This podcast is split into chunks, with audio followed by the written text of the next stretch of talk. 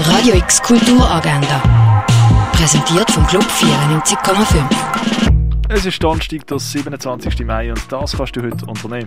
Heute startet das Wildwuchs-Festival. Radio X sendet ab heute für drei Tage live aus der Kaserne mit Interviews und Beiträgen über das Wildwuchs-Jubiläumsfest. Ab der 1 am Mittag live aus der Kaserne. Orientierungslauf durch die Römerwelt kannst du in Augusta Raurica machen. Das Mädchen und die Spinne, der Film siehst du am 12. Uhr und am 4. Uhr im Kultkino-Atelier. Das zeitgenössische Musikkabarett No Pills siehst du am 8. Uhr im Gardinon.